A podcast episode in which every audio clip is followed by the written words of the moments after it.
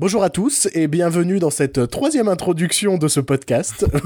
Vous n'aurez bien évidemment pas entendu les deux premières, mais Joël, cet éternel insatisfait, m'a disputé sur mes deux précédentes euh, présentations, car ce ne- cela ne lui convenait pas. Euh, donc euh, voilà, ce podcast commence par de l'amour, commence par de la joie. Joël, vas-y, règle tes comptes. Qu'est-ce qui ne te satisfait pas dans mon travail? Ce n'est pas très sérieux et je pense que ce podcast est censé représenter le sérieux, la, la droiture, le dynamisme et euh, l'authenticité. On sent que t'as ramé à trouver un troisième mot. Ça, c'est le mec qui commence un pitch et euh, un speech, pardon, et qui Et Qui qui, ne sait pas le rallonge, conclure, quoi. qui rallonge. Et, c'est euh, c'est Gérard Darmon dans Astérix Mission Cléopâtre. et puis franchement, Voilà. voilà. Déjà première référence à Alain Chabat, une minute à peu près d'émission. Je pense qu'on est en train de battre notre le record. record. Ah, mais un jour il sera là. Je suis en train de me dire. Non, c'est nul en fait. Bah vas-y, t'as commencé. non, mais j'étais en train de me dire. C'est quand t'as dit c'est notre record. Je me suis dit, tu crois que quand Michel Rocard il s'est présenté aux élections, il avait un t-shirt genre c'est notre Rocard? Ou euh, tu voudrais venir. du monde, Tu voudrais venir à un, à un Rocard avec moi? Guinness Book des Rocards. Ouais. Guinness Book des Rocards. C'est genre un livre où il y a tous les meilleurs Rocards du monde. Et il y en a qu'un, Michel Rocard. Et il y a qu'une seule page. Michel Rocard.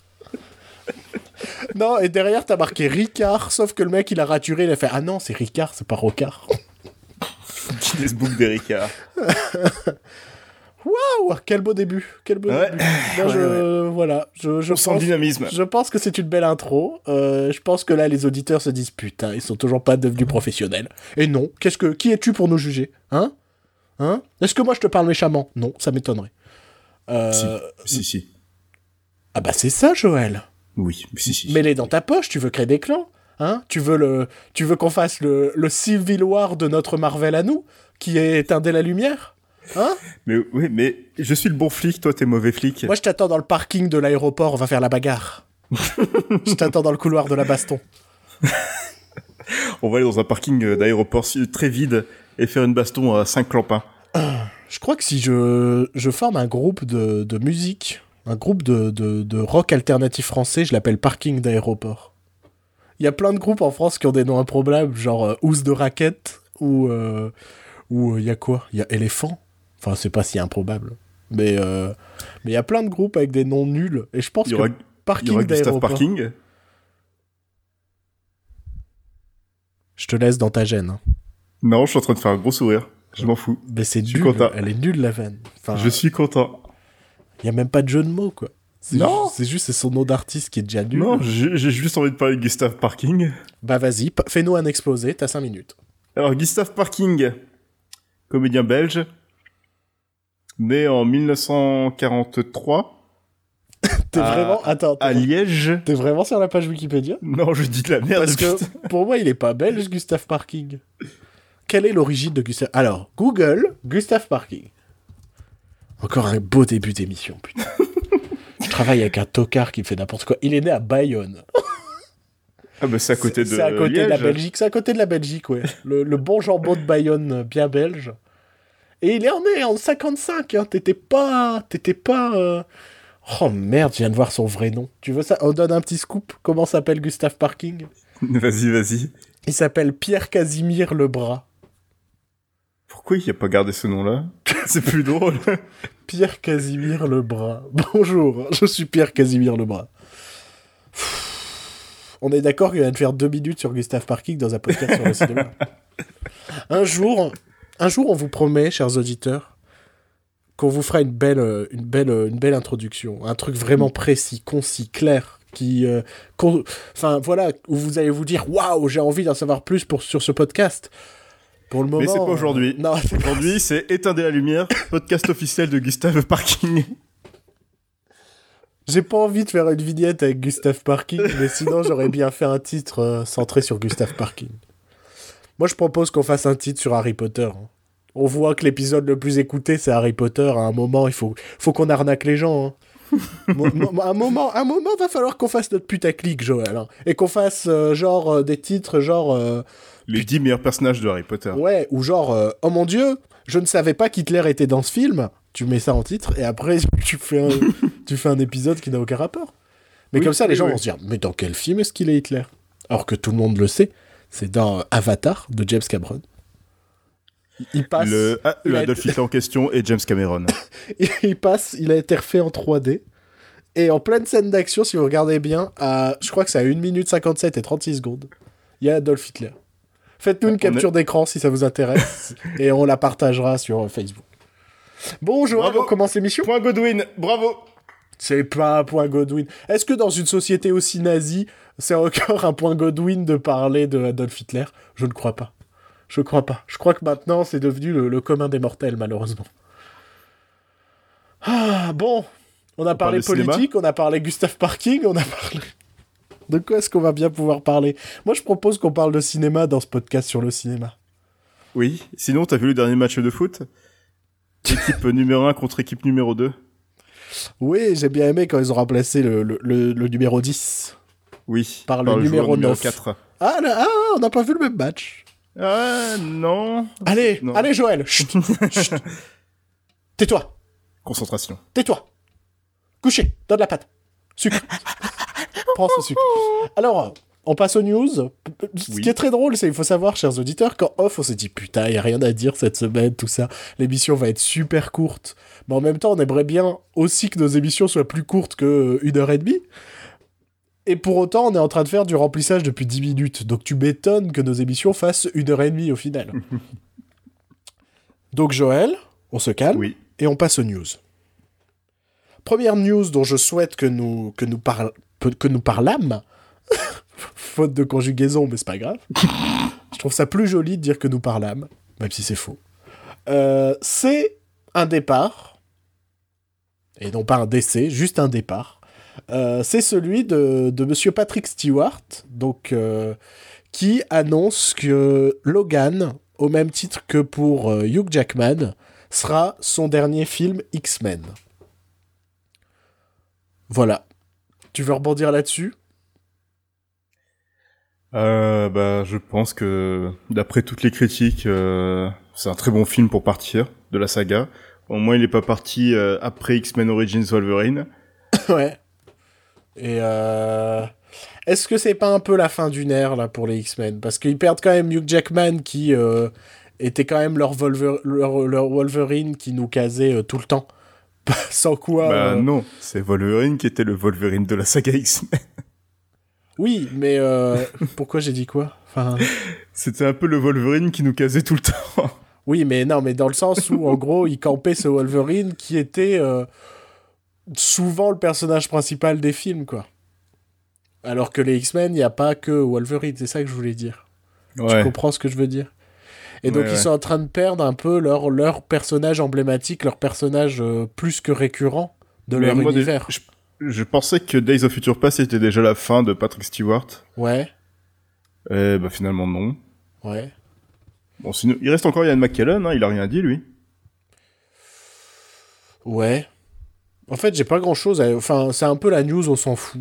Parce que le nombre de d'acteurs qui prétendent partir à la retraite puis qui finissent par revenir de de enfin encore cette semaine il y a Hayao Miyazaki qui a euh, annoncé qu'il revenait au final et qu'il est en train de, de réaliser un nouveau film d'animation Un court métrage. euh, oui, bon, il sort de sa retraite quand même. hein. C'est comme Steven Soderbergh qui avait pris sa retraite, qui est revenu. Euh, Tarantino qui nous annonce à chaque fois qu'il lui reste plus que deux films. Et Euh, Luc Besson qui doit prendre sa retraite aussi, non? Mais ouais, non, mais tous à chaque fois, ils nous annoncent un ras-le-bol. euh. Enfin, je pense que ça vient d'un ras-le-bol en mode putain, j'ai envie de souffler, tout ça. Donc, Patrick Stewart, oui, je le vois vraiment quitter le X-Men. Il est quand même assez âgé, ce monsieur. Et, euh, et puis, c'est quelqu'un qui joue beaucoup au théâtre. Et euh, on en discutait en off, mais euh, je pense que euh, il va prendre sa petite retraite, continuer à faire son petit théâtre à Londres. Euh, parce que je pense que c'est vraiment un bon plan retraite, le théâtre, quand t'es comédien et que euh, tu as envie de continuer à jouer, mais tu as envie de rentrer chez toi le soir. Mais le théâtre, c'est sa base aussi. Euh, Bien sûr. c'est un, un acteur shakespearien. Donc c'est pour ça, moi je le vois bien prendre sa retraite. Euh, Hugh Jackman qui quitte les X-Men, moi j'ai envie de dire oui, avant le prochain en fait. non mais clairement. Oui, avant que Disney rachète les X-Men, et dans ce cas-là, il va revenir, il va jouer avec les avec les Avengers. Ouais, parce que c'est ce qu'on a lu en off, c'est que Hugh Jackman serait pas ne serait pas parti de X-Men si euh, il, avait pu apparaître dans le prochain euh, Avengers euh, Infinity War. Mm, ouais. Donc oui, donc ça montre déjà que bah, s'il y a un contrat, un truc qui se présente entre Disney et, la Fox ou ou un X-Men où au final ils vont avoir besoin de Wolverine. Ouais, ou Ryan Reynolds va le motiver pour apparaître dans Deadpool 2 ou quelque chose comme ça. Ouais, moi de toute façon je, le, je les vois mal recaster Wolverine. C'est un petit peu comme comme Robert Downey Jr. pour Iron Man, quoi. Ouais, mais ça fait quand même 17 ans qu'il joue Wolverine. Ouais, c'est sûr. Non, mais c'est sûr. Il y a eu combien de... Il a apparu dans combien de films X-Men? Au moins 7 ou 8 euh, 9 9 3... 9, ouais. Les deux trilogies et, le... la trilogie euh, Wolverine. Ouais, ouais. 9 films. Ouais, donc à un moment... Euh je pense qu'il abandonnera pas son rôle au final. Enfin, il va disparaître un petit temps et va finir par revenir un jour parce que on sait déjà qu'ils veulent faire un. Ils ont une envie de faire un, spin-off sur la petite fille qui est dans Logan. Ouais. Bon, on ne sait pas ce qui arrive à Wolverine à la fin de Logan, hein. donc euh, il y a peut-être susceptible qu'il meurt. Euh, on sait pas. Donc, euh, ce que je me dis, c'est que potentiellement il pourrait revenir pour ne serait-ce que des scènes de flashback, des trucs comme ça pour dans le pour faire. Après, euh, le personnage de la fille euh, dans les comics devient Wolverine. Enfin, en tout cas, les Wolverine en ce moment chez Marvel. Ouais, mais ça n'empêchera pas. Je trouve que ça n'empêchera pas de. De toute façon, déjà, les films X-Men, ils sont pas forcément canons les uns avec les autres. Ça n'a plus aucune logique. Non, non, non, non, non. Moi, je, franchement, j'ai l'impression de dire ça à peu près chaque semaine. Je sature des films de super-héros, je n'en peux plus. Je n'en peux plus. Il y en a trop, ils ont tous à peu près la même saveur. Ce goût de ah bah on a claqué plein de sous mais nos scènes d'action elles sont méga fades, c'est juste des gens qui se tapent. Sans déconner, si je veux voir des gens qui se tapent, euh, je regarde le catch quoi. Eux aussi font euh, semblant, et ce sera peut-être plus impressionnant. Bah, la meilleure scène de Civil War, enfin, c'est même pas une scène, c'est juste le passage où Ant-Man se bat contre Spider-Man. C'est la première fois où on voit un truc de différent dans... C'est la première fois qu'il sert de vrai pouvoir. Oui, voilà. Que plutôt que Captain America qui se fout sur la gueule avec Iron Man. Mais oui, la, cet affrontement Iron Man Captain America où tout le monde fait oh, oh, c'est super, non, c'est de la merde, c'est juste des mecs qui se mettent des coups de poing. Super. Oui, ouais. Super, j'adore. J'ai un film de super-héros, on n'utilise pas ses pouvoirs et et pourtant, ça coûte des millions et des millions et des millions, quoi. Putain, merde, quoi. À un moment, va falloir se calmer. Hein. Ça va être l'épisode de la joie, on vous prévient, on va critiquer plein de choses. on, est, on, est, on va pas être de très bonne humeur dans ce numéro. Si vous voulez un peu d'amour, tout ça, je sais pas, allez écouter autre chose. Euh, allez écouter euh, des chansons de, de. Comment il s'appelle De Julio Iglesias. Il chante très bien l'amour. Ou de Frédéric François. Ou Tom Jones. Ouais, mais non, je suis désolé, je pense que Top Jones, c'est quand même une autre gamme que Julio Iglesias et Frédéric François. Je suis pas fan de Top Jones, attention, hein, mais euh, il y a un côté plus Vegas, plus, euh, tu vois, euh, paillettes, jolie danseuse et tout. Frédéric François et Julio Iglesias, ça sent la naphtaline et l'eau de Cologne dans la culotte de la grand-mère, quoi. Frank Sinatra Junior, alors. Ouais, ouais, ouais. Ou comment il s'appelle? Oui, lui. Mais en fait, j'ai sa tête dans ma tête. Euh, Harry Connick Jr., un truc comme ça? Ouais. Qui est à moitié comédien aussi, qui était dans Winter le Dauphin. Putain, Winter le Dauphin. Oh, grand souvenir de cinéma, Winter le Dauphin. Et euh, ce mec-là, c'est aussi un peu un chanteur pour vieille, je crois. Je dis ça. Oui, oui, oui. Je connais pas vraiment sa carrière. On, on, part, on part de la base où euh, Angela dans The Office était fan d'elle, de lui. Ouais, ouais. Donc ça doit pas. Oui, ouais, ouais. J'adore comment notre culture américaine. C'est genre. Base de The Office. non mais c'est ça, ça se passe sur un personnage de fiction. Mais en même temps, ça a du sens parce que c'est histoire d'instaurer un cliché. Ils prennent un cliché et nous, en voyant ça, on se dit Ah, donc euh, si les vieilles un peu. Enfin, les vieilles les, les, mamans un peu coincées, elles écoutent euh, du Harry Connick Jr., c'est que ça doit être vraiment le chanteur pour maman un peu coincée, quoi. Très bien. Euh, je vois qu'on en est à parler d'Harry Connick Jr., donc je pense qu'on n'a plus rien à dire sur Patrick Stewart qui se casse des X-Men. Oui, en fait, ouais, je pense qu'il va aussi faire les 10 films sur Emoji Movie. Et ouais, euh, Après, un truc qu'il faut pas oublier, c'est que c'est pas la, la fin du personnage, étant donné qu'il y a James McAvoy qui, qui joue sa version jeune. oui, oui, donc oui, au oui. final, euh, ils ont peut-être leur acteur pour quand il y aura euh, X-Men 72 et James McAvoy aura l'âge de Patrick Stewart actuel. Tu vois? Ouais. Donc au final, je pense que la transition se peut faire en, en subtilité grâce à ça. Avec subtilité, pardon. Dans le sens où on a déjà un autre acteur qui le joue, mais c'est une version plus jeune, quoi. Oui, il est déjà accepté en plus. bah euh, ouais, donc... euh, Contrairement à Wolverine, enfin Hugh Jackman jouait Wolverine dans tous les films que C'est ce soit ça. dans, donc dans les films, euh, les prélogies, enfin dans le- les préquels ou dans le- les films originaux. Il y avait pas d'acteur pour le remplacer, quoi. Enfin, il y avait pas une version jeune vu que c'était la même tête. euh. Donc j'ai du mal à me dire qu'ils pourraient le changer, en fait. Et se dire, il nous faut un nouveau euh, Wolverine. Ils feront Ouais. un non. Hugh Jackman, voici un chèque de 150 millions de dollars. Et si Hugh Jackman, il fait, oh bah je sais pas, 150 millions de dollars, je trouve ça faible, je lui jette des cailloux. Comme Daniel Craig euh, qui part de James Bond, mais qui va peut-être revenir, mais qui Ouais. repart. Mais en fait, il préfère se Putain, couper mais- les veines que de revenir. Mais je pense que Daniel Craig, ça a l'air d'être un mec pas sympa. hein. Je pense qu'il en aura le, il en aura le cul de James Bond surtout. Mais je pense qu'il en a ras le cul du cinéma. C'est quoi les derniers films qu'on a vus avec Daniel Craig? James Bond, Ouais Spectre, Skyfall. Ouais Ouais, voilà. Ah, Star Wars. Oui, il a son caméo dans Star Wars, mais caméo masqué, donc on sait pas que c'est lui. Euh, non, mais je pense c'est un mec qui en a ras-le-bol du cinéma, hein, Daniel Craig. Puis il s'est fait assez de thunes avec les James Bond. mais c'est ça, donc que- il se dit, bon allez, je me refais un James Bond avec un contrat de 150 millions, et puis euh, je pars à la retraite, quoi. Ouais, il peut faire ça, ouais. Mais je pense vraiment, il a pas une tête de mec sympa. Franchement, je chaque fois que je le vois, je fais, il a pas l'air sympathique, ce, Daniel Craig. c'est pas un. Moi, j'aime. Ben, tiens, c'est pas un Hugh Jackman. Hugh Jackman, je le vois, je fais, oh, c'est un petit bonhomme. Il a l'air Oui, gentil. Oui, oui. Tu vois Oui. Daniel Craig, tu te dis, putain, ça doit être un gros con. Euh, en parlant de gros con, on va euh, enchaîner, on va parler de Kevin Smith. Euh, Oh putain, on va faire polémique. Bah, ça dépend. Kevin Smith div- divise pas mal quand même. Donc Kevin Bah, Smith, ouais. qui est un petit peu, euh, qui s'auto-proclame un peu l'empereur des geeks, hein, euh, avec euh, l'ego qui le, qui le définit tant. Et donc Kevin Smith, après l'échec de financement de deux suites de ses films, donc qui sont Clerks 3 et Mallrats 2. Et Mallrats 2 a failli être une série de 10 épisodes, enfin une Ouais. mini-série. Ouais, ouais. Euh, Kevin Smith s'est dit bon, j'ai fait deux échecs avec deux de mes suites, je vais en refaire un troisième en essayant de faire une suite à euh, Jay et Silent Bob euh, Strike Back. Donc, euh, film sur euh, deux de ces personnages cultes et euh, récurrents euh, dans ces films que sont euh, Jay et Silent Bob, deux zonards euh, dont un est muet et campé par Kevin Smith. Il est pas muet, il est juste silencieux. Ouais, oui, ouais. Bah, c'est un personnage muet. Oui. Un personnage muet, ça veut pas dire qu'il est muet. Ça veut dire qu'il ne parle pas dans le film.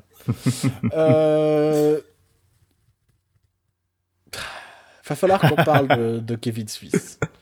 Parce que Kevin Smith, c'est un mec, ça fait des années, je pense que j'aimerais bien l'aimer. Euh, ne serait-ce parce que j'aime je beaucoup. euh, je crois qu'il y a un, un seul de ses films que j'aime vraiment bien au final, et c'est Dogma, et encore parce que je pense que je l'ai pas vu depuis 10 ans. Euh, Dogma, mais il avait le mérite d'avoir Ben Affleck, Matt Damon au casting, euh, et puis le cast... Alan Rickman, si je me trompe pas. Alan, Rickman- Alan Rickman pour la voix de Dieu. Non mais oui, le casting, Alanis Morissette pour Dieu. le casting avait vraiment une bonne gueule et, euh, Et l'histoire était ouais. serait improbable avec des, des démons et des anges et les anges c'était des gros bâtards tout ça. Ouais. Non, mais le meilleur gag de Dogma, c'est euh, toutes les manifestations qu'il y a eu autour contre ce film. Et euh, un mec a été interviewé, euh, un mec qui était dans la manifestation était- interviewé à la télé, et c'était Kevin Smith qui faisait partie de la manifestation anti-Dogma. D'accord. Bon, ça, c'est marrant. Mais euh, après, cinématographiquement parlant, euh, moi, je suis pas très fan des Clerks, le 1 et le 2. euh, qui sont... euh, Déjà, il faut savoir un truc, et on en parle de temps en temps off. Moi, je suis pas quelqu'un, quand dans un film, je vois une référence culturelle cinématographique, je trouve pas ça comme un gag. Je trouve pas ça drôle, ça me fait pas rire des gens euh, qui parlent de Star Wars ou du Seigneur des Anneaux. Et Clerks 2, c'est que ça. C'est genre euh, deux mecs, enfin deux mecs. C'est genre plusieurs personnages qui débattent sur pour savoir si euh, Star Wars c'est mieux que le Seigneur des Anneaux. Et en même temps, il y a une histoire avec un. J'ai plus un, un, un spectacle dans lequel un, un âne encule des gens. Non mais vraiment, hein, c'est pas, je, je ne suis pas en train d'inventer un truc, c'est vraiment dans le film. Et tu te dis qu'est-ce que ça fout là? Euh, Zach et Miri font un porno, il y a des, des scènes marrantes, mais c'est parce que le casting était marrant, j'ai envie de dire. Le film en que Seth Rogen et Elizabeth Banks sont très drôles. Ouais, ouais. Et... Mais en soi, après, euh, le film est vraiment pas ouf. Euh, ces dix dernières années, il a quand même fait de la grosse merde parce qu'on oublie qu'il a fait Top Cops, le film avec Bruce Willis, que personne n'a vu. ouais. Red State, le film sur euh, une secte de redneck et, euh, qui devait être Que personne n'a vu. si, moi je l'ai vu, c'était de la grosse merde. Euh, Tusk, le film d'horreur où un mec est transformé en, en morse, Ouais. avec euh, Justin Long. Euh, Ouais. Yoga Others, qui est pas sorti chez nous. Enfin, Qui est censé être une suite de Tusk. Non, pas du tout. C'est dans le même univers, mais c'est pas une suite. La vraie, plus ou moins, suite, c'est. Moose. Moose Jaws. Moose Jaws, qui Ouais. est... euh, Pour nous, Français, c'est moins évident, mais disons que c'est euh, une relecture des Dents de la Mer, mais avec un, un élan euh, tueur. Enfin, un, un élan, un élan qui remplace le requin. Et, et apparemment, je sais pas s'il est tourné, je sais pas ce qu'il en est de ce film. Non, je pense qu'il a pas le financement, le financement nécessaire pour faire. Mais en Et à la gros, fin, à la fin de ce film, ouais, euh, l'élan se bat contre Justin Long de Tusk. Ça n'a aucun sens, quoi. Et dans les trois films, il y a Johnny Depp qui joue le même personnage de québécois. Voilà, c'est pour vous dire à quel point Kevin Smith est devenu de la merde. Il y a Johnny Depp dans ses films. je, pe- je pense que c'est. Même, même Tim Burton, il prend plus Johnny Depp, quoi. Même Tim Burton. Donc, euh. Parce qu'il a trouvé son nouveau Johnny Depp. Je sais pas. Eva Green. Mais arrête, j'aime bien, moi, Eva Green. Bah oui, moi aussi je l'aime bien, mais bon, elle a fait euh, deux films déjà avec euh, Tim Burton. C'est quoi? Attends, elle a fait quoi? Dark Shadows et Miss Peregrine. Ah, c'est vrai qu'elle était dans Dark Shadows. Ah C'est, c'est le début de la fin pour elle. Ah Ah Ouais, mais elle doit faire son film avec Gemma Arterton. Faut savoir que, chers auditeurs, Gemma Arterton, c'est un petit peu l'amour de notre vie. Si vous connaissez pas cette actrice, allez, gou- allez googliser. Euh, vous tomberez amoureux instantanément. Mais euh, et donc elle a son film à faire avec Gemma Arterton. hein. Et je pense que ce film sera assez exceptionnel. Euh, moi, je lui mets déjà 15 Oscars et, euh, et 2 Hot d'or. Et un interrupteur d'or aussi. Ah oui, c'est vrai qu'on avait les autres. Euh, Ça, il faut qu'on explique. À un moment, j'avais envisagé d'appeler euh, nos, nos, nos prix, nos récompenses de meilleurs films, tout ça qu'on a fait pour les tops, les interrupteurs d'or. à un moment, je me suis quand même dit, c'est quand même pas classe. On aurait dû appeler les lumières, tu vois, pour faire genre. euh, Cinéma. cinéma. Ce que j'aime bien, c'est que le nom de notre podcast, c'est Éteindre la lumière. Et en fait, on fait une double référence au cinéma sans s'en rendre compte. Mhm, ouais. C'est beau, non? Moi, je trouve ça beau. Et en plus, comme je suis pas fan des frères Lumière, ça me fait plaisir de les éteindre. je souffle sur leur bougie de la vie. Ouais, ouais, ouais. ouais. Hop Au revoir Euh, Et donc, Kevin Smith Il veut faire une, une suite à son J. Silent Bob Strike Back, qui était déjà un film euh, méta sur le cinéma, dans Ouais. lequel euh, Ben Affleck et euh, Matt Damon préparaient un film J. Silent Bob, euh, avec euh, notamment euh, Mark Hamill en méchant, ou je sais plus, le film part vraiment C'est trop long. pas Ben Affleck et Matt Damon qui le préparent, c'est... Ils le produisent, eux. Ouais, ils le produisent bien, mais c'est avec Jason Biggs et... Ouais, ouais, mais j'ai pas dit qu'il jouait, j'ai dit préparer un Ouais. film. Euh, et donc là, ce serait euh, bah, un peu l'histoire de euh, Jay et Silent Bob qui se battent contre un reboot du film qui avait été fait à l'époque dans le premier Jay et Silent Bob. En soi, le concept me semble logique et marrant entre grandes guillemets, mais il y a ce souci de bah, Kevin Smith, ça fait 10 ans qu'il a pas fait un bon truc. Je, suis incapable de te citer un truc Non, bien. mais c'est ce que je te demandais en off. euh, Est-ce que Kevin Smith a vraiment fait des vrais bons films? Bah, Dogma, c'était sympa, il faudrait que je le revoie. Ouais, mais c'était sympa. Ouais. Ouais. Mais limite, un de ses meilleurs films, ce serait euh, Die Hard 4. qui est déjà pas un chef-d'œuvre. Die Hard 4 Bah oui. Comment ça, Die Hard 4 4 Bah, Kevin Smith, il joue le le geek qui vient les aider à un moment dans le film. Oh merde, j'avais complètement Il y a oublié. Kevin Smith dans Die Hard 4 et en plus apparemment il a aussi euh, légèrement retravaillé le scénario mais c'est pas euh, il a pas été euh, crédité. Mais ouais. Attends, t'es sûr qu'il est dans, qu'il est dans Die Hard 4 sûr Ah qu'il oui. est dans Die Hard 4 Kevin Smith. J'en suis je mets mon s'il y a toute la séquence où avec Justin Long ils vont chez Kevin Smith. Ah bon? Mais ouais. Je me rappelle plus. Je m'en rappelle plus. Mais bien sûr. Et c'est déjà pas ouf hein. Mais euh, Ouais. mais je sais pas ce qu'il a fait de bien de sa vie. Il était dans Daredevil avec Ben Affleck. Apparemment, il a prêté, euh, il a fait aussi un caméo vocal dans Star Wars 7. Ce que je suis en train de lire. Oui, comme tout le monde en fait. Mais en même temps, c'est genre l'empereur des nerds, tu vois. C'est un peu genre. euh, Euh, Non, mais c'est lui-même qui se monte sur ce piédestal. Et le souci, c'est qu'il y a. Comment Ben, ses fans qui le, qui le montent aussi sur ce piédestal, quoi. Ouais, ouais. Non, mais le gars, il a quand même appelé sa fille Harley Quinn, je crois. Ouais, ouais. Ça me fait penser, c'est un tweet de. Comment De, de, de, de Jay Bowman, je crois, de Red Letter Media. Mhm. qui avait fait un tweet genre euh, bon je vais le résumer brièvement mais c'était quelque chose comme euh, ne laisse pas la pop culture définir qui tu es quoi c'est un truc que tu aimes c'est différent en fait. Enfin et, et Kevin Smith je pense que c'est l'antithèse de cette phrase. Je pense qu'il n'existe que par ses produits euh, de pop culture. Et il ne vit que pour ça. Et et je ouais. T'as vu ce qu'il fait en ce moment sur YouTube? Kevin Smith? Ouais. non il fait des unboxings je sais pas. Avec... Exactement. Il fait des unboxings avec Jason Moss, donc euh, le mec qui joue euh, Jay. bah le chômeur quoi Ouais, voilà. qui ne tourne que dans les films de Kevin Smith c'est aussi simple que ça Il fait des unboxings pour euh, Screen Junkies. D'accord, bah ouais, bah ça me surprend pas. Non, mais. Ce... Non. C'est officiel. Éteindre la lumière n'aime pas Kevin Smith. Voilà. Un jour, on vous fera la liste des gens qu'on n'aime pas. On fera un podcast, ce sera genre euh, les gens qu'on n'aime pas. Et je vous préviens, il va durer 8 jours, hein, parce qu'on n'en aime pas des gens. Déjà, de tête, j'irais qui Qui est-ce que je dirais de tête? Je dirais Luc Besson. Euh, Luc Besson. Euh... Attends, il y a un truc, il faut savoir que j'aime bien un film de Luc Besson, hein, quand même. Mais j'aime pas Luc Besson. Moi, j'aime bien le, j'aime bien le cinquième élément. Ouais, non, moi non. Euh... Luc Besson. Kevin. Smith. Kevin Smith, j'aime pas Kevin Smith. Paul Feig, non, je m'en fous de son existence parce qu'il a quand même réalisé euh, des très bons épisodes de The Office. Je le dis à chaque fois, je le sais, mais c'est vrai. Il a réalisé et il a fait euh, Freaks and Geeks que j'adore, qui est une très bonne série. Donc Paul Feig, non, j'ai rien contre lui, je m'en fous de son existence.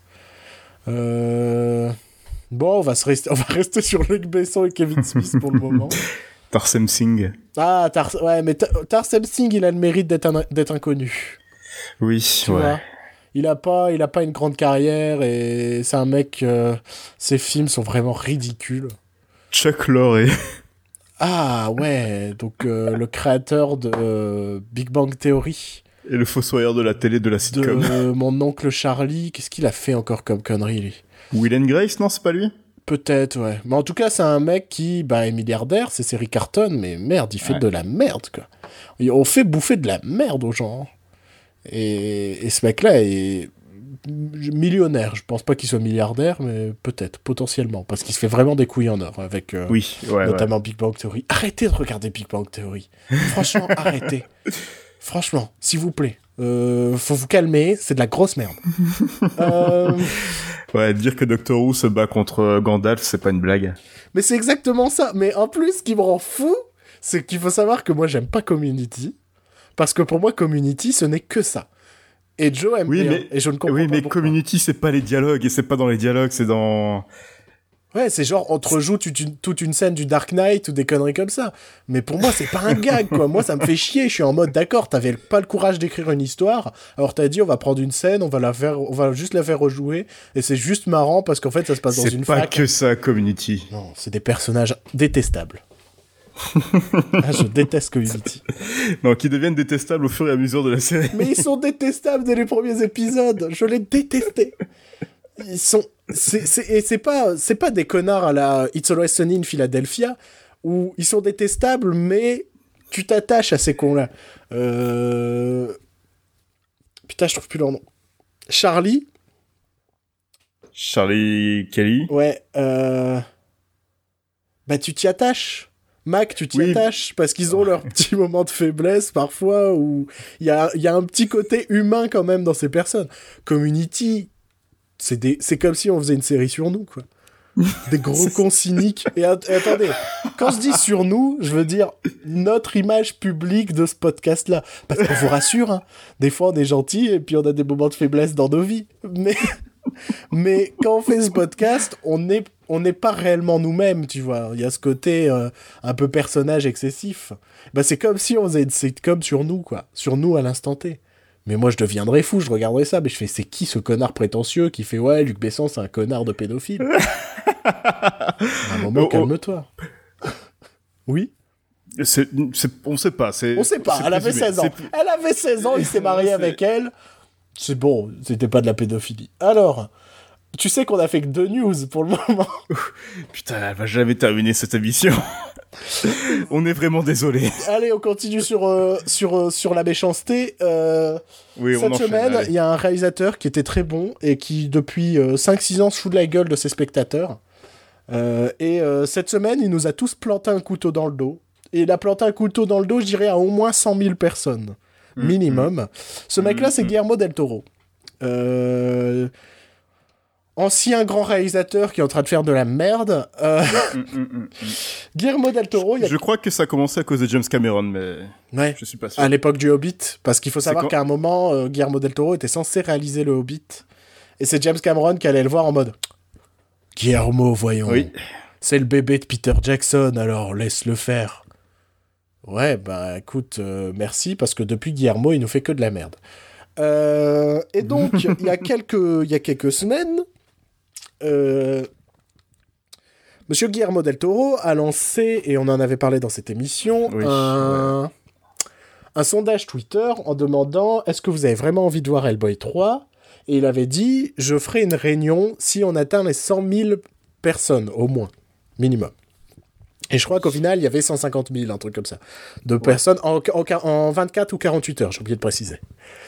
Et En 24 euh, on a eu les résultats de cette réunion, et le résultat, ça a été un tweet de Guillermo del Toro, ils font Bah écoutez, on s'est réunis, euh, non, il y aura jamais de Hellboy 3. Voilà, point final. Le seul souci, et ça j'en discutais avec un ami, c'est que selon ses propos, cette réunion devait se faire entre trois personnes, qui sont lui, Ron Perlman et Mike Mignola, le créateur de la bande dessinée Hellboy. Sauf que Ouais. Ron Perlman est un des premiers déçus qu'il n'y ait pas Hellboy 3. Il a fait une série tweet en râlant en mode ouais non mais c'est un scandale, je suis trop triste. Euh, Il a même fait euh, je quitte je quitte Twitter. Euh, j'ai besoin de réfléchir et euh, cinq, euh, cinq minutes après il a fait un truc genre non je déconne euh, fuck Trump et ça m'a fait et ça ça m'a fait rire Euh, Mike Mignola a ensuite lui fait des tweets en disant que euh, bah que si euh, Guillermo ne, ne réalise pas euh, Hellboy 3, ça veut pas forcément dire que c'est la fin des adaptations d'Hellboy au cinéma. Oui, mais Donc ça montre que lui, il a quand même une certaine envie de voir Hellboy continuer au cinéma. Donc il ne reste qu'une troisième personne. La- c'est Del Toro lui-même. La personne qui fait chier depuis des années à ne pas vouloir faire Hellboy 3, à se trouver des excuses, tout ça, et qui à la place nous fait un Crimson Peak qui est complètement fadasse, qui est complètement vieillot, déjà vu euh, 150 fois, pff, ridicule, au twist de fin, mais prévisible dès les 30 premières secondes de, de film. oui, oui, oui, oui. Et c'est. Ça me rend super triste de voir ce qu'est devenu Guillermo del Toro. En Et mode. Pacific Rim aussi, dont le véritable intérêt du film pour moi en fait c'était euh, la storyline B entre Ron Perlman et Charlie Day. Ouais, et, et, et ces scènes d'action qui étaient cool, mais après, si on t'avait pas dit que c'était. Enfin, si on t'avait. Si tu voyais le film et après on te fait. euh, ouais, c'est un film de Guillermo del Toro, tu ferais. Non, tu te fous de ma gueule, ça n'a aucun rapport. Guillermo del Toro était fait pour être un. un, un, un génie du, du fantastique et, et voir de l'horreur et le voir rejeter un projet après avoir demandé à plus de 150 000 personnes leur avis et qu'il a vu qu'il y a ces 150 000 personnes qui voulaient voir ce film et leur faire non. Tu vois, c'est genre, euh, tu vas voir ton gamin, tu fais, hey, tu veux une tartine de Nutella? Ah ouais, carrément. Eh ben non. Bah, je pense que ton gamin, il va pas être content. et là, on est tous un peu les, les, enfants de Guillermo del Toro qui sont en train de regarder leur père en mode Mais qu'est-ce que tu branles Mais qu'est-ce que tu es en train de faire de ta carrière, mon gars? Entre son, euh... ces 150 000 projets qui avaient l'air intéressants qui ont été annulés, là, son prochain film qui ressemble trait pour trait à une préquelle d'Hellboy, mais qui sera pas une préquelle d'Hellboy. Qu'est-ce que t'es en train de faire, mon gars? Je... Ça me fait chier de, de, de, penser ça de Guillermo del Toro, mais, mais c'est super. Au moins, il y a Trollhunter sur Netflix qui fonctionne. Ouais, mais bon, t'as envie de voir une... Non enfin... Non, non. Moi, je veux voir Hellboy 3, point. Mais... Et, et, pas forcément Hellboy 3, moi j'aimerais bien voir euh, son adaptation des Montagnes Hallucinées de Lovecraft. Mais pareil, c'est un projet qui au final il a repoussé. Mais à un moment. Ouais, ouais mais encore les montagnes hallucinées, il peut le faire quand il veut, enfin quand il veut, quand il a la motivation. Alors que euh, Hellboy 3, il y a Ron Perlman qui rajeunit pas, il y a, il y a l'attente, euh, il y a l'attente des fans, tout ça. Mm. Et maintenant, on sait que ça se fera pas. Donc oui, c'est cette ouais. frustration de de spectateurs qui va se retrouver à voir des, des... c'est toute cette question de, de fanatisme et moi c'est pour ça que je suis pas du tout un fanboy. C'est quelque chose, je peux pas. Je peux pas voir. Euh, je peux pas me dire que comme c'est quelqu'un que j'aime bien, j'approuve à 100% absolument tout ce qu'il fait. non. Euh, c'est d'ailleurs la raison pour laquelle j'aime bien les films de Polanski, mais j'approuve pas à 100% tout ce qu'il fait. mais c'est euh... pourquoi on apprécie Tom Cruise. Ouais, ah, ça c'est le meilleur exemple. C'est on aime bien, on aime bien voir Tom Cruise au ciné. Euh, et quand je dis on, c'est Joe et moi. Mais euh, humainement, ça doit, ça doit être un, un des pires êtres humains. C'est pas possible. C'est pas possible. Non, non, non, non, tu peux, non, non. C'est un scientologue déjà. Mais c'est ça. Dites-vous qu'il a mangé du placenta, quoi. Comme il est scientologue, il est obligé d'avoir mangé le placenta de sa femme, putain. C'est peut-être pour ça qu'il a une dent euh, au milieu du visage. Tu C'est pour manger le placenta. Tu connais pas ce truc? Si, si, je connais déjà ça. Ah, mais j'ai déjà vu euh, les, moi, les j'ai photos vu, avec vu, euh, les. J'ai vu ça cette semaine et ça m'a rendu L'alignement. Donc je l'explique pour les auditeurs qui ne le savent pas. Regardez des photos de Tom Cruise et vous verrez qu'il a une dent parfaitement au centre de, du visage, enfin dans sa bouche, hein, pas euh, sur le nez, mais euh, ça, il a une dent parfaitement centrée dans la bouche et c'est très perturbant, ça m'a rendu fou toute la semaine. Et euh, pourquoi on parle de Tom Cruise? Bah oui, de, de parce qu'on parle de Guillermo del Toro. Et en ce moment, Guillermo del Toro me fait très peur dans ce sens où. Euh... Surtout que lui aussi, il a une dent en plein visage. il, a, il avait. Euh, son début de carrière a instauré un, un, un, nouveau maître du fantastique et de l'horreur. Et, et là, c'est le château de cartes qui s'écroule et ça fait chier, quoi. Et c'est pas comme un Tim Burton où Tim Burton, bah, il a peut-être, au moins, il a fait une dizaine de bons films avant. Donc, euh, bon, on a, on a plein de films pour euh, armater, pour se contenter et se dire, putain, Tim Burton, c'était vraiment ouf. Guillermo ouais, del ouais. Toro, on en a pas tant que ça. Et, et c'est triste de, de, de, de sentir qu'un mec euh, perd un peu de, de, d'envie peut-être ou de je ne sais pas je sais pas ce qui se passe je Crimson Peak ça a été quand même la douche froide quoi. Je me souviens que je m'étais dit euh, euh, en fait j'approuvais Pacific Rim. J'approuvais ça fait genre euh, bon Guillermo euh, alors je veux bien que tu fasses Pacific Rim mais donc j'approuvais Pacific Rim à condition que bah, ils repartent après dans le fantastique. Et quand ils avaient annoncé Crimson Peak genre film d'horreur à l'ancienne et tout moi j'étais ouais trop cool il y a des fantômes un manoir et tout et au final ça donne ça ce qui me fait vraiment chier c'est que de tous les projets qu'il avait il a fait Crimson Peak ouais et c'est marrant, c'est qu'un des projets qu'il a aussi et qu'on oublie, c'est il est censé faire le film, euh, le, le reboot, mais je vais pas appeler ça un reboot, une nouvelle version du manoir hanté de Disney. À un moment, il était en pour parler. C'était aussi un de ses projets, ça. Euh, un de ses projets est plus récent, c'est arrivé l'année dernière, je crois. Et au final, là, il nous fait euh, son, son, son, petit film euh, sur une scientifique qui découvre un homme amphibien et qui n'est pas Ape Sapiens de Hellboy. qui est pourtant joué par Doug Jones. Mais c'est ça, c'est que le casting est le même en plus. Quel connard, quoi. Je suis vraiment trop en colère. Bon, euh, putain, on va peut-être enchaîner, on est encore aux news, mon gars. Euh, Attends, mais par contre, euh, l'annonce, ça a été fait avant ou après le décès de John Hurt? Hellboy Ouais. Ouais, mais le personnage de John Hurt, il mourait déjà, je crois. Il était, il est mort dans le premier, mais bon, il était revenu dans le deuxième, et je pensais que. Ouais, mais je pense, mec, c'est pas le plus gros frein pour faire. Euh, la mort de Ron Perlman sera le plus gros frein pour. Euh, oui, mais c'est peut-être l'excuse de, Del Toro. Non, non, euh. non, non. Son excuse, c'est que, bah, après en avoir discuté, ça avait été décidé qu'il y en aurait pas. C'est tout. Il a pas vraiment justifié. Hein. Il l'a fait vraiment. Il a fait un tweet ou deux, puis voilà, en mode débrouillez-vous. Dernière news pour ce, pour ce, pour ce numéro, euh, et c'est news beaucoup trop longues, euh, on sera probablement plus bref là-dessus, c'est euh, Netflix qui a fait un gros coup cette semaine en récupérant les droits de, de, diffusion et de sortie de The Irishman, qui n'est autre que le prochain film de Martin Scorsese, avec au casting Robert De Niro, Al Pacino et Joe Pesci qui sort de sa retraite pour euh, le prochain euh, le prochain Scorsese. Ouais. Il ressemble à quoi lui maintenant? Je sais pas. Je pense qu'il moi franchement dans ma tête, je pense qu'il ressemble toujours à la même chose. Ouais. J'ai vraiment cette idée qui c'est pas Rick Moranis qui euh, quand on a revu des photos, on a fait "Ouh, t'as vieilli mon gars." non, je pense que Joe Pesci, il a toujours eu cette même tête quand tu regardes euh, les, les, les, les, les premiers scores, enfin les premiers scores, enfin les, les scores 16 dans lequel il était, que tu regardes euh, Maman j'ai raté l'avion, que tu regardes, il a toujours eu la même tête, il perdait juste des cheveux. Euh, ou alors il avait déjà une perruque à l'époque, hein, j'en sais rien. Oui, c'est peut-être ça. C'est peut-être même plus ça. Mais c'est quand même un gros gros coup, surtout que en plus le budget annoncé du film il est quand même situé entre 100 millions et 150 millions de. Oh putain de, dollars. Donc c'est quand même massif, mais dernièrement... Euh, mais il va faire quoi Scorsese avec 150 millions de dollars? Bah apparemment, c'est un des trucs qui me fait le plus peur parce que ça passe rarement très bien au cinéma.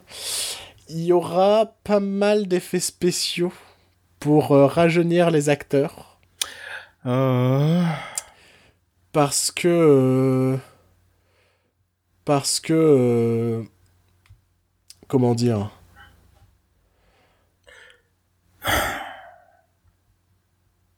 Oui. Non, mais je suis en train de, je suis en train de bugger parce que je suis en train de lire un article où en gros, Martin Scorsese, il critique euh, les gens qui regardent les films à la télévision ou chez eux, mais il est en train de sortir, enfin, son prochain film, c'est Netflix. Il est conscient que ça va pas sortir au cinéma. C'est très bizarre, non? Il a peut-être mal lu le contrat. Ouais, je sais pas. En tout cas, euh, moi, le, le, le, le, truc qui me fait peur, non, c'est en fait, je, je, retrouvais plus. J'avais trouvé un article pour savoir combien euh, Netflix avait d'abonnés. Et c'était euh, quelque chose d'assez énorme.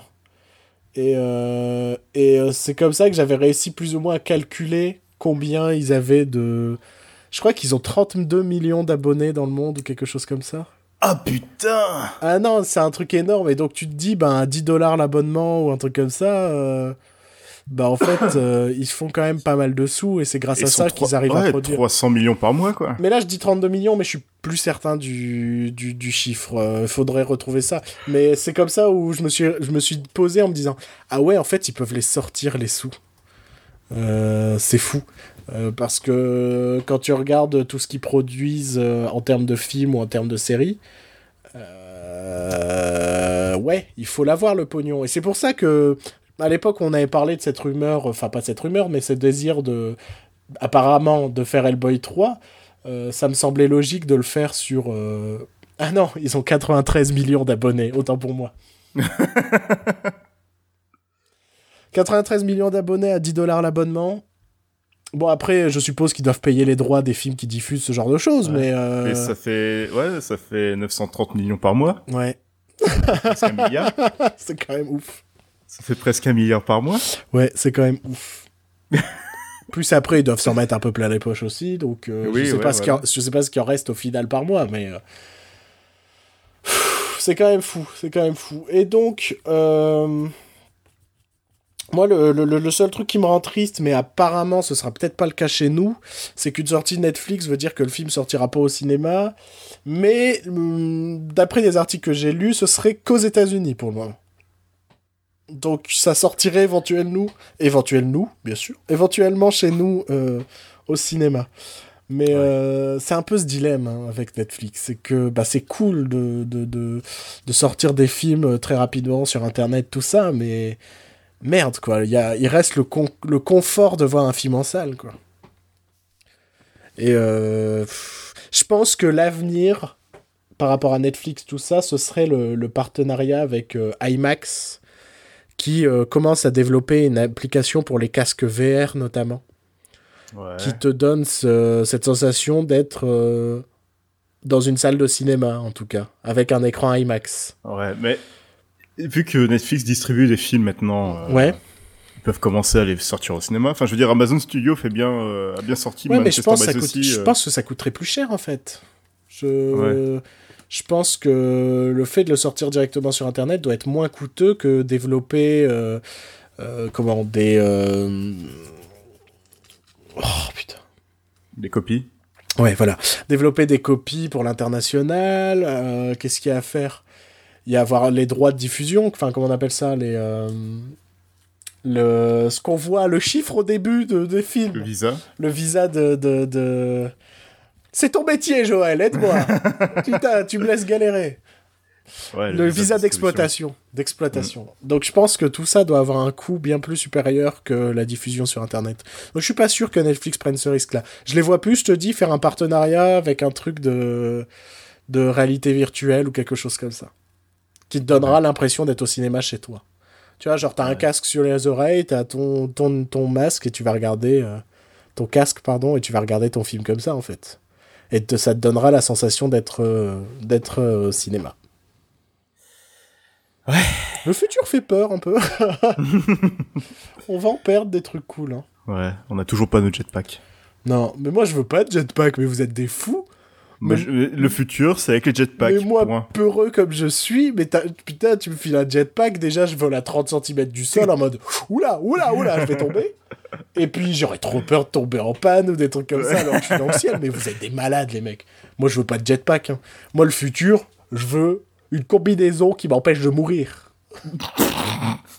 Genre un truc gonflable comme ça. Et puis euh, tout Tu peut meurs m'arriver. d'étouffement. Tout peut m'arriver, mais je mourrai pas. Euh, bon, allez, on va passer très rapidement sur le dossier, qui n'est pas vraiment un dossier, qui est un peu un.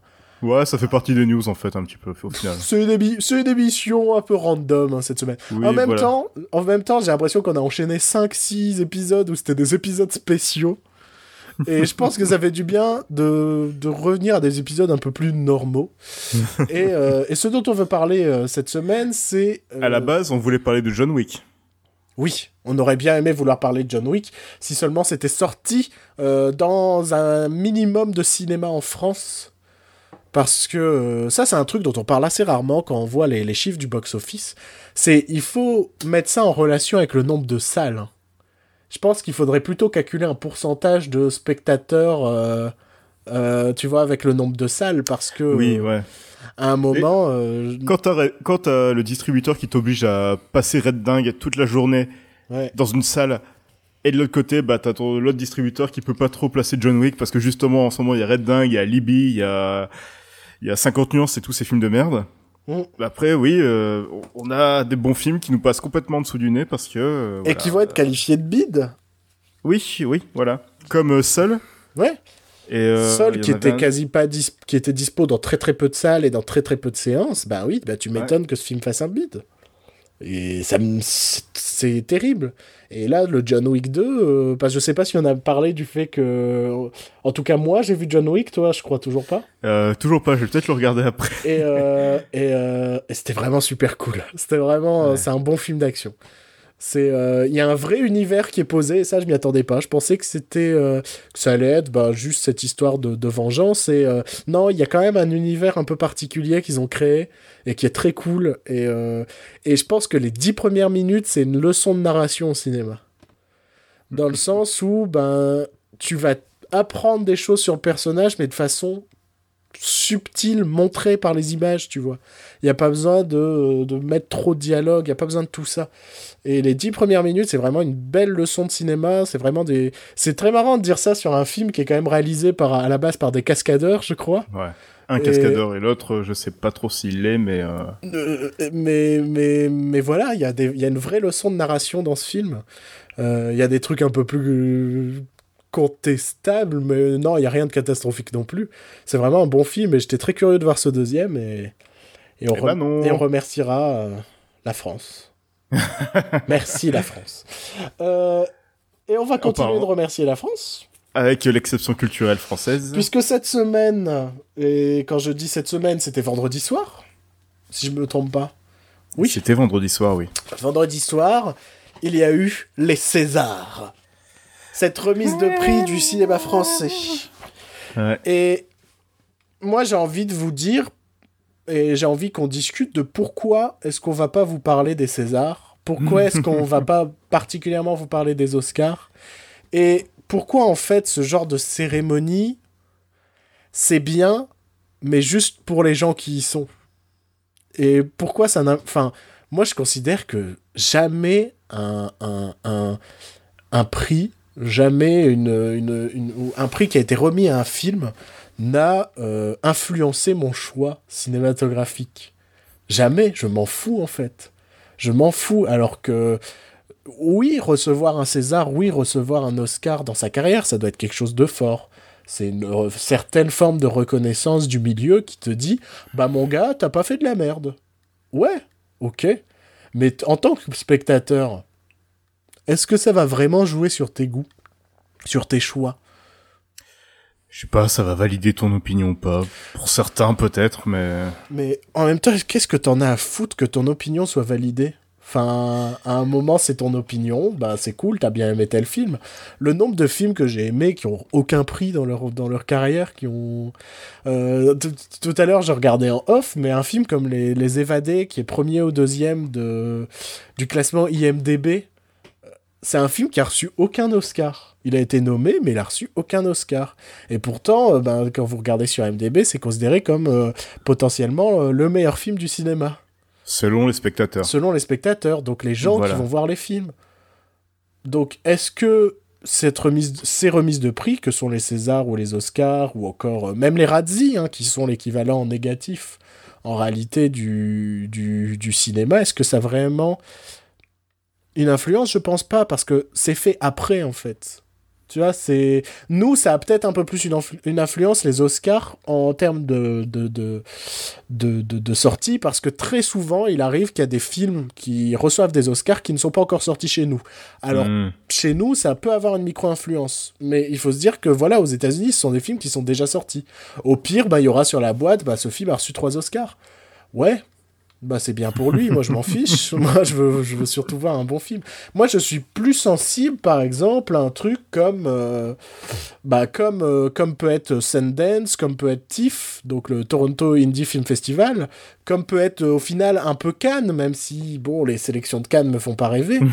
mais, mais cette idée de, bah, ce sont des films qui ne sont pas encore sortis, on vient les montrer là, il y aura des petites récompenses, et, et ça risque de jouer sur la distribution du film.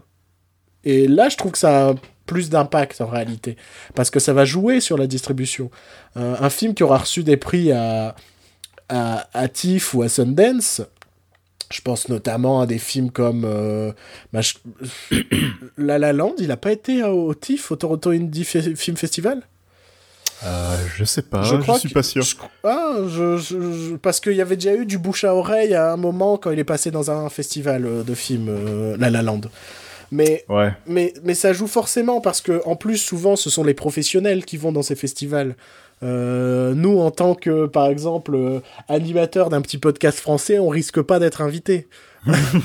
et c'est dommage. Moi, je, moi, je, je, lance un message. Je rêve d'aller. Euh, moi, le, le, le, festival de Toronto, c'est vraiment un de ceux que, qui me fait à chaque fois le plus rêver. Quand je regarde les sélections, c'est plein de films indépendants. Il y a même des, des films fantastiques, des films d'horreur. Il y a plein de choses. Et, et à chaque fois, euh, chaque fois, je trouve qu'il y a des pépites dans ce festival. Et euh, donc, le festival, euh, excuse-moi, La La Land, c'était dans le festi au festival de Venise. D'accord, ok. Je me souviens qu'il y avait une hype après avoir, après sa première projection dans, dans un festival. Oui, voilà, c'était ça. Et, et, et, souvent, je te dis, cette projection dans les festivals a bien plus d'influence parce que bah, tous les distributeurs vont dans ces festivals et se disent, ok, ce film-là, je veux pas le manquer. Ce film-là, il faut que ce soit nous, qu'on on va le distribuer, on va le foutre partout parce que ça va pouvoir marcher un Oscar, un César, bah, c'est juste pour dire ouais, t'as fait un bon boulot. Et, pas et puis ton patron nous a bien payé. Ouais, aussi, ouais. C'est aussi le truc très très gênant dans, dans les Oscars et les Césars. C'est ce côté euh, ben, démarchage, quoi. C'est ce côté. Il euh, y a qu'à voir. Hein, euh, jamais, je pense que Isabelle Huppert, elle s'est dit je vais aller faire la tournée des talk shows américains.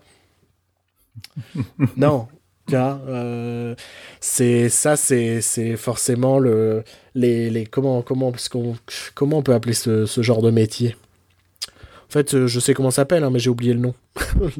lobbyistes. Ouais, les lobbyistes, voilà, qui qui qui vont pousser à inviter des vedettes, tout ça, pour un peu promouvoir le film, pour que pour qu'il ait plus de chances d'être Oscar du meilleur film ou Oscar de la meilleure actrice, ce genre de choses. Ouais. Ça, c'est vraiment le côté gênant. Et puis aussi, une des raisons pour laquelle on parle pas des Césars, c'est qu'on a passé la soirée à faire j'ai pas vu. euh, le seul truc qu'on avait vraiment vu, c'était euh, Ma vie de courgette, que j'ai eu l'occasion de voir depuis, et qui est, pas un, qui est pas un mauvais film, mais qui. Euh, voilà, ça existe, quoi. Bah.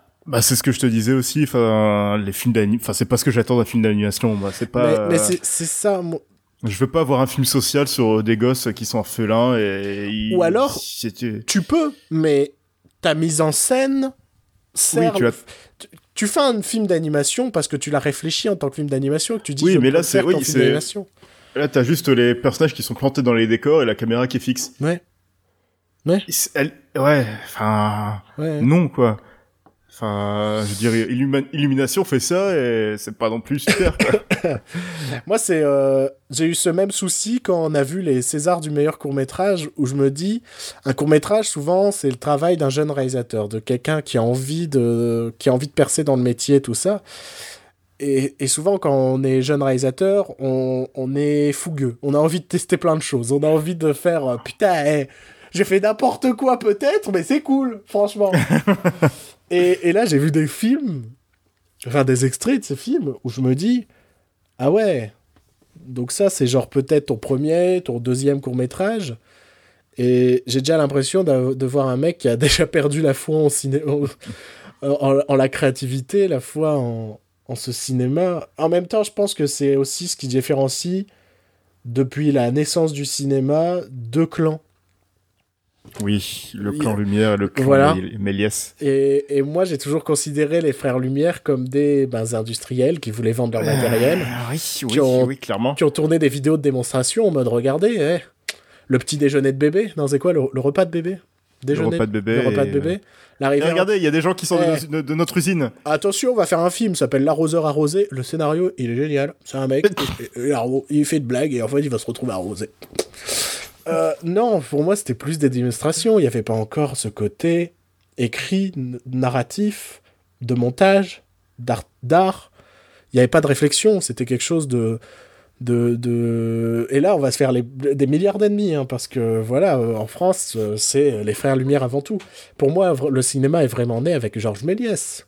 Mhm. Georges Méliès s'est quand même dit dans un de ses premiers films bon, alors ces mecs, ils ont développé une caméra. Ok, ça a l'air sympa, je vais faire un film où c'est des mecs qui vont aller sur la Lune. Mais oui, mon gars, t'as tout compris. Pour moi, ce mec-là a tout compris. Et à un moment, euh, le, le, le, le, cinéma, c'est aussi l'art de faire rêver, quoi. Et quand tu regardes les Césars, tu dis putain de merde, quoi. Putain de merde. Qu'est-ce qui fait que notre cinéma est plus parti vers les Frères Lumière? La nouvelle vague Ouais. ah mais oui, ça, on va se faire engueuler à chaque fois, mais la nouvelle vague... Euh, enfin, toi, tu es plus extrême que moi sur la nouvelle vague. Parce que moi, j'aime bien euh, François Truffaut.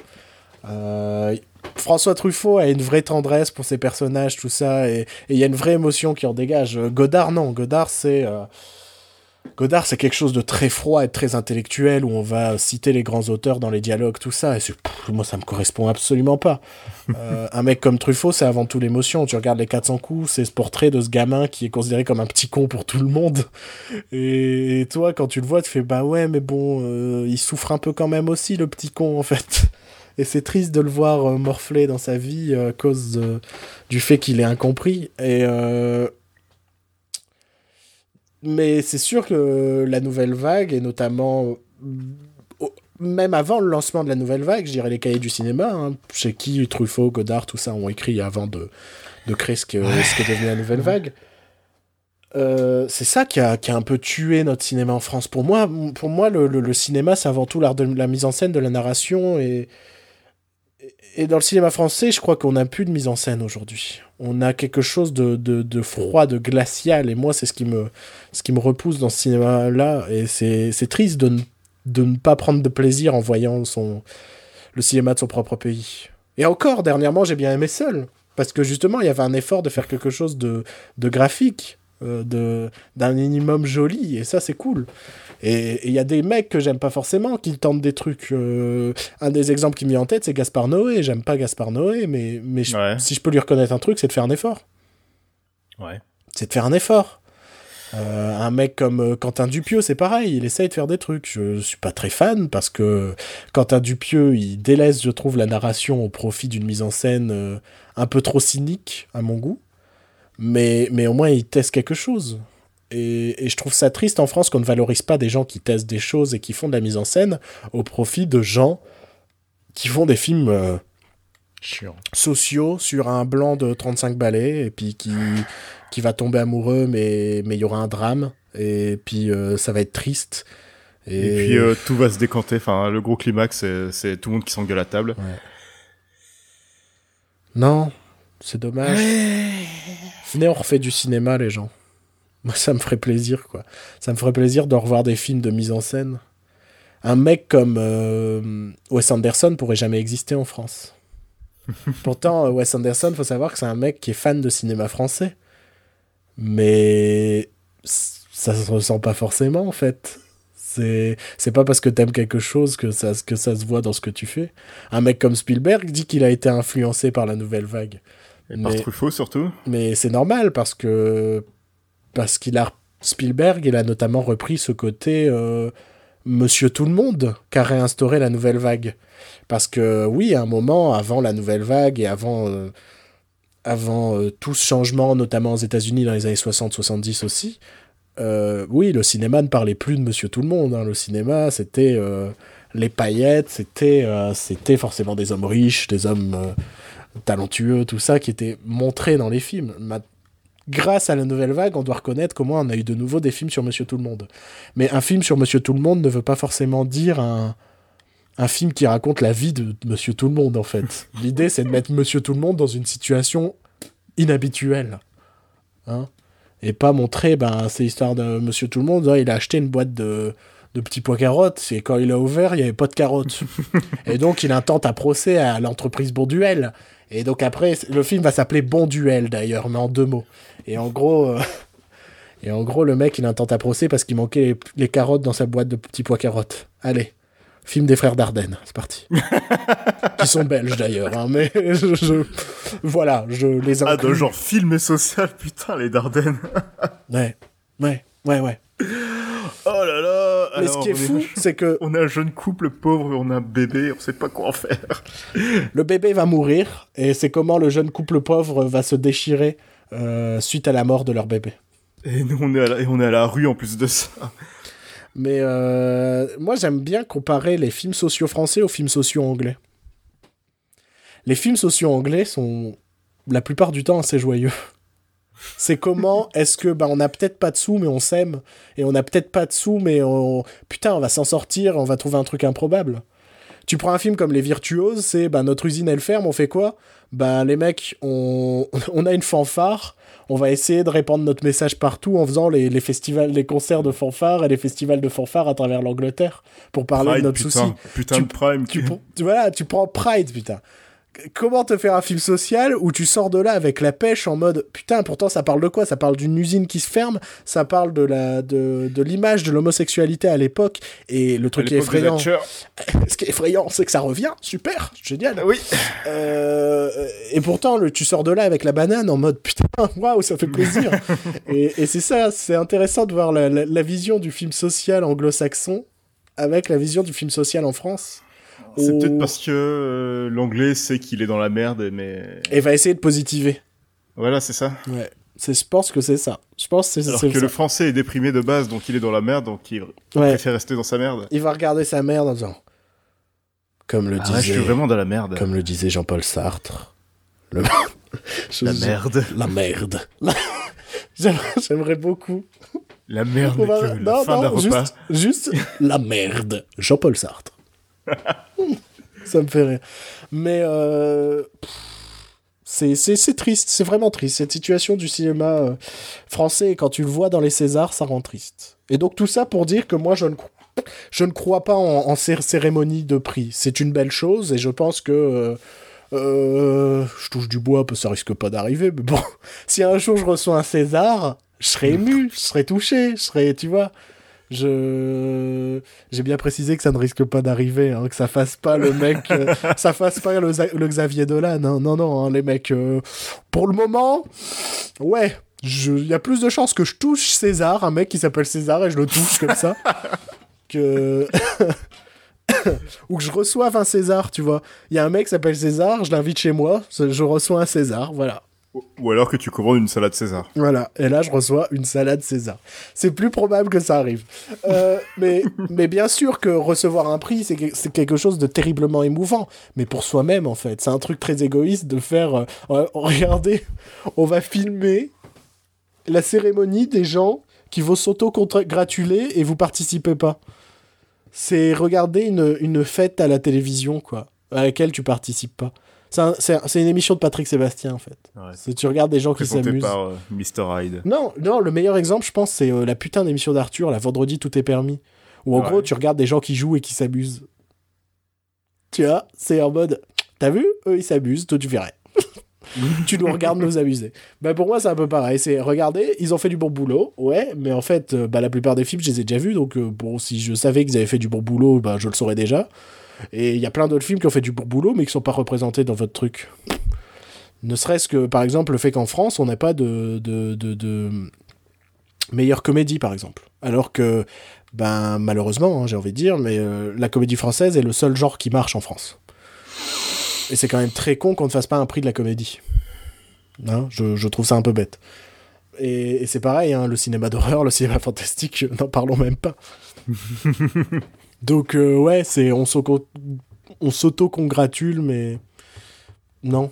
Je préfère vraiment les festivals de films où là, ben, ça va faire naître, ça va faire un, ça va, ça va, j'allais dire imploser, mais non, c'est pas le terme que je veux dire. Ça va faire exploser, on va dire le, le, le, le, la vision du film, enfin la possibilité de voir un film en fait. C'est si un film est trouvé bon dans un festival, vous pouvez être sûr que des distributeurs, des marketeurs vont essayer de vous le foutre partout, en mode euh, regardez ce film, il faut le voir. Les Oscars, bah, ça va juste mettre une, un autocollant sur un DVD, quoi. Ou alors, parfois, une ressortie au ciné. Mais c'est très rare. C'est très rare. Ça change pas la vie d'un film. Ouais. Ouais. Voilà. C'est triste, hein. On avait dit qu'on allait pas être sympa. C'est vrai qu'on a, été... on a été très strict. Il y a des Et bons films français. hein. Jérôme Commandeur qui présentait les Césars. Ouais, mais on n'a pas écouté. Et j'ai entendu deux, Non. trois vannes qui étaient pas trop mal. Donc non, je- mais je sais, je sais pas pour toi, mais Jérôme, Commandeur me fait penser à... J'aime pas sa tête. Ouais. Je, je- j'aime pas sa tête et il me fait penser à Lon Chaney dans Dr. Et Mr. Hyde. Je peux voir. En fait, je pense que c'est parce qu'il a un petit visage dans une grosse tête. C'est ça, puis son sourire, il fait il a un sourire trop pas humain, il, enfin, il est pas Ses humain. dents et- semblent écartées toutes les unes des autres. Voilà, Il y, a, c'est il y a ça. un truc comme ça, très. euh, bah, après, moi, j'ai rien contre lui parce qu'en même temps, il a rien fait de sa vie. hein, donc. euh, Et il a commencé les Césars en faisant justement un truc sur le fait que personne dans le métier savait qui il était. Et je dois reconnaître que commencer son truc comme ça, c'est quand même une preuve, un minimum d'humilité. En mode, bah ouais, je pense qu'il y a plein de gens qui ont dû se demander qu'est-ce que je fous là, quoi. Je trouve qu'il y a un minimum d'humilité. Donc c'est pas un mec que je déteste, c'est un mec que je m'en fous, de son existence. Quoi. À un moment, je pense qu'il faut arrêter de détester les gens. Sauf si on s'appelle Oui. Luc Besson et Kevin Smith. Sauf quand on fera notre podcast sur les gens qu'on déteste. Mais en vrai, en vrai, je vois pas qui on pourrait détester d'autres. Est-ce qu'il y a vraiment des gens que... que- Ah, il y a Melissa McCarthy, hein, ouais.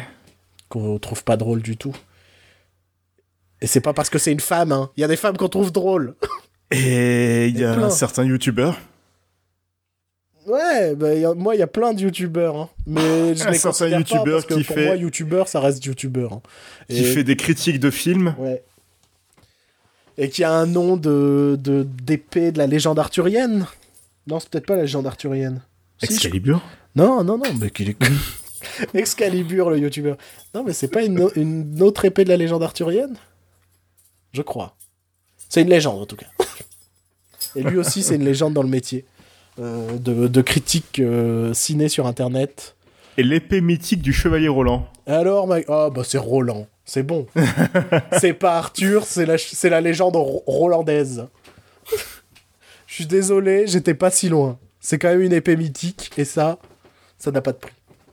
Mais tu sais pourquoi je le sais, et je pense qu'on va peut-être conclure la- l'émission sur cette pire anecdote de l'univers? Mon dieu. Parce qu'en fait, Durandal, c'est aussi une marque de couteau. Et voilà, mais fallait pas dire son nom, putain Mais si Mais on s'en fout, on n'aime pas Durandal. Fallait garder, fallait garder le mystère. Mais tu crois que vraiment qu'on va faire un podcast sur les gens qu'on déteste? Bah non. Bah alors, c'est bon, on peut balancer qu'on déteste Durandal. c'est- juste que les fans de, de, de Durandal sont vraiment tarés. Mais je dois te rappeler qu'on a déjà parlé de Durandal quand on a reçu notre invité. C'est vrai. Donc euh, je pense que les gens savent déjà qu'on n'aime pas Durandal. Et en même temps, ce mec, renseignez-vous, mais il est foncièrement détestable et à la limite Oui, raciste et plein de choses. quoi. Ouais, il est raciste, il est sexiste, en fait. Enfin, ouais. Il a- ouais, non, ouais, faut chercher soi-même parce qu'il y a pas mal de vidéos de compilation sur euh, ses plus grosses pépites. Mais en même temps, si on faisait une compilation de nos avis sur... dans Éteindre Oui, les lumières- mais mais on n'est pas, on, on, on déteste pas les gens par euh, leur apparence ou leur euh, leur euh, Ouais. chose, tout ça. Enfin, leur Moi, Besson, je l'aime pas, c'est parce que sa vision du cinéma me déplaît complètement. Oui, voilà. Après, on fait des vannes sur son mariage avec, avec mais c'est parce qu'on est des cons. et que c'est Oui. un peu notre personnage du podcast d'être d'être des cons. Mais, Mais on déteste, on déteste pas un film parce qu'il y a plusieurs arabes dedans ou quoi que ce soit. Ouais, sacré Durandal. Sacré Durandal. Je pense qu'on peut finir là-dessus. En même temps, on Ouais. a réussi à faire une émission d'une durée convenable, Ouais. alors qu'on n'avait pas grand-chose à dire normalement aujourd'hui. Ouais. Et pourtant, putain, c'est l'émission la plus longue avec le moins de contenu. Je pense que ça peut être un beau résumé de notre podcast. Le podcast le plus long avec le moins de contenu. Moi, je, je trouve ça joli. Euh, Joël, où peut-on nous retrouver? Alors, on est sur Facebook, Mhm. on est sur Twitter, on est sur iTunes. Sur iTunes, il faut nous faire, nous donner une petite note, comme ça, on peut être euh, de plus en plus visible dans le catalogue. On est sur PodCloud, on est sur Pod Radio le mardi à 6h du matin et à 18h le vendredi soir. Et voilà. Et tous les liens sont sur le site internet, donc si jamais euh, vous souhaitez visiter le site, avec toutes les vidéos, tous les extraits de ce qu'on parle, parce qu'on parle de beaucoup de choses qui n'ont des fois aucun rapport avec le sujet en lui-même. Je pense que c'est même un peu 95% de l'émission. En vrai, en vrai, tu veux que je te refasse euh, l'émission là en 10 secondes? Alors. Patrick Stewart se casse d'X-Men, Kevin Smith veut faire une suite à Jay et Silent Bob, Martin Scorsese, The Irishman se retrouve sur Netflix, Hellboy 3, Guillermo del Toro nous a chié dans la gorge, les Césars, les Oscars, les Razzies, bah pour nous ça n'a pas beaucoup d'importance parce qu'en réalité ce qui est plus important c'est les festivals qui vont aider à la distribution des films. Et voilà. Voilà. Une heure et demie du, une heure et demie. de résumer en, en 30 secondes. bon, on vous dit au revoir, on vous dit à la semaine prochaine, on vous fait Ouais. des, des, des bisous partout. Et Joël, ah oui, il y a euh, eu, Ah, il y y a y a eu, il y a eu un nouveau truc aussi récemment. Un nouveau truc. Bah oui, concernant nous deux et le podcast. Le fait qu'on va On se marier? On va se marier au nom du podcast. Non, on s'est inscrit à Podren. Ah oui, tu peux en parler, c'est vrai. Euh, donc Podren, euh, le la les rencontres, euh, la rencontre des podcasteurs est, euh, qui est organisée par euh, l'association BigGeek.fr, qui se réunit donc tous les ans. Cette année, ce sera le week-end du 3 et 4 juin à Rennes, d'où le nom, pas de Rennes. C'est pas mal. Et donc on s'y est inscrit, on va être là-bas avec d'autres podcasteurs qu'on connaît pas. Qu'on connaît pas trop, mais on verra je, bien. je, je me renseigne un petit peu. Il y a il y a un des mecs qui... Tu sais faire des phrases Non, c'est la fin. Je, je, suis fatigué. Là. Non, il y a juste un des mecs qui euh, qui gère pas de radio, qui gère pas de show. Et il y a encore, enfin, d'autres types aussi que j'essaie de suivre en ce moment pour euh, me renseigner un petit peu quand même, hein, parce que mm, mm, mm il, il, y a une vie en dehors de ce podcast. Ouais, on va faire tâche en plus là-bas. bah nous, euh, on, a, on, on a, est des connards cyniques. Euh... On a 20 followers sur Twitter. Bonjour. C'est vrai, venez nous voir sur Twitter. Qu'est-ce que vous faites? Des fois, on dit des trucs que sur Twitter. C'est jamais arrivé, mais des fois, on le fera. oui, ouais, on essaye. Et euh, aussi, d'ici les prochaines semaines, il risque d'y avoir des évolutions, notamment autour du site internet mais on vous tiendra, euh, enfin on vous tiendra au courant. Allez, yes bisous partout. Bisous les fesses et surtout la fesse du milieu. Tu peux pas finir là-dessus, mon gars. Si, je l'ai fait. I did it. Oops, I did it again.